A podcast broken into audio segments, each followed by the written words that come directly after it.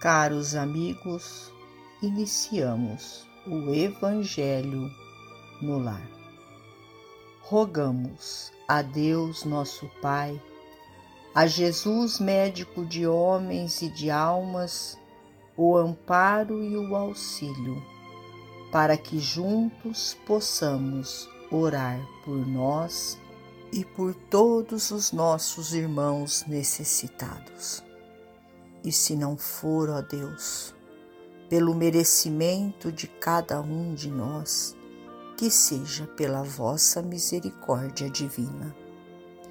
E unidos nesta corrente fraterna, permitamos que os nossos amigos espirituais, trabalhadores da vitória do bem, adentrem os nossos lares, trazendo a cada um de nós a ação medicamentosa para o nosso corpo e para a nossa alma.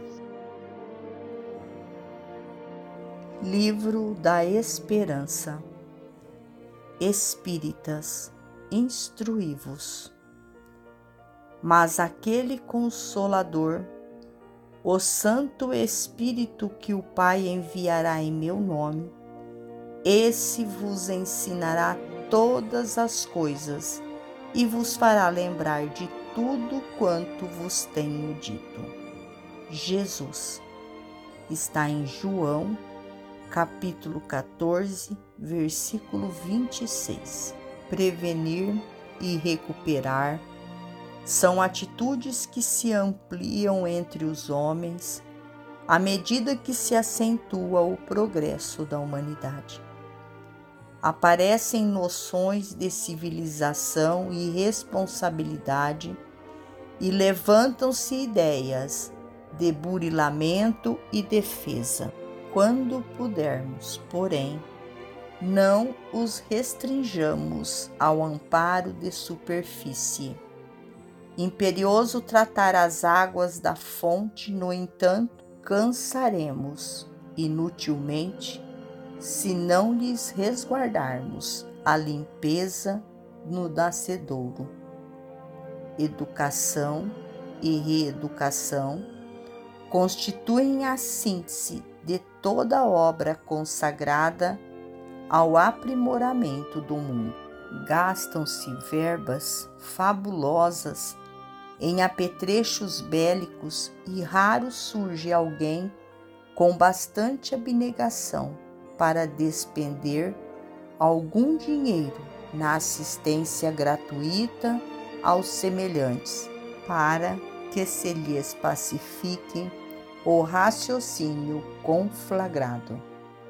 Espantamo-nos diante do desajustamento juvenil a desbordar-se em tragédias de todos os tipos e pouco realizamos a fim de que a criança encontre no lar o necessário desenvolvimento com segurança de espírito.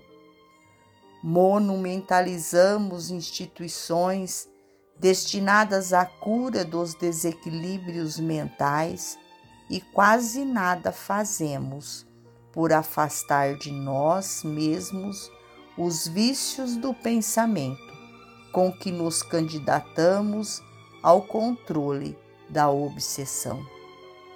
Clamamos contra os desregramentos de muitos, afirmando que a Terra está em vias de desintegração pela ausência de valores morais e, na maioria das circunstâncias, somos os primeiros a exigir lugar na carruagem do excesso reclamando direitos e privilégios, com absoluto esquecimento de comezinhos deveres que a vida nos preceitua. Combatamos, sim, o câncer e a poliomielite, a ulceração e a verminose, mas busquemos igualmente extinguir o aborto e a toxicomania a preguiça e a intemperança, que muitas vezes preparam a delinquência e a enfermidade por crises agudas de ignorância. Para isso, e para que nos disponhamos à conquista da vida vitoriosa, é que o Espírito de Verdade, nos primórdios da codificação kardeciana, nos advertiu claramente.